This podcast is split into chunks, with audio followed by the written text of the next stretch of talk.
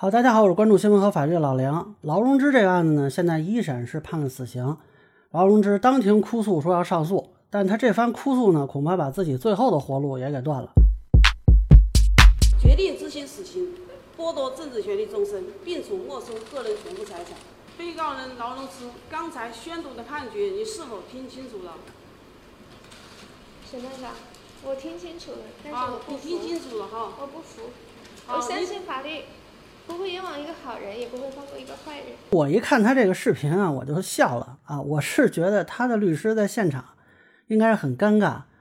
如果他能跟律师商量一下，再表达上诉的意见，或许呢还有一线生机啊！咱们简单看一下这个案情啊，这劳荣枝呢是在一九九六年的时候跟自己的男友裘子英连续实施绑架、抢劫等多起犯罪。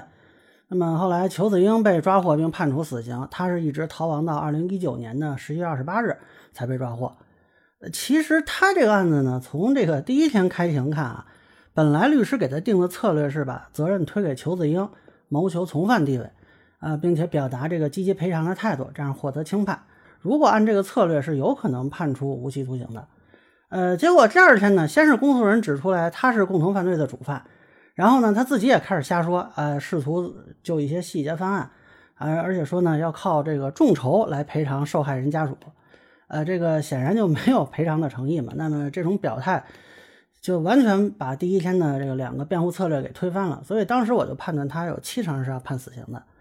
那么就是九月九日上午啊，那南昌中院公开宣判劳荣枝一审死刑。啊，你看官方发布的信息，基本上刚才咱们说的这几个辩护策略都失败了。呃，这个时候呢，他想上诉也不奇怪啊。我估计他的辩护律师现场也应该开始考虑这个事儿了。呃，那么问题就来了，如果上诉怎么打呢？打事实层面是不可能了，除非有新的证据，否则一审认定的事实不可能改。那么打适用法律错误肯定也没戏，这个案子还是比较清楚的。呃，唯一可以打的就是量刑过重，而如果说还有那么一点点机会，啊，可能万分之一都不到吧，就是打认罪悔罪，那么也许啊能给打成死缓。那结果大家也都听见了，他到最后时刻还把自己定位成好人。我就觉得他是不是听说死刑就情绪崩溃了？这番话呢，完全把这认罪悔罪的可能性给说没了。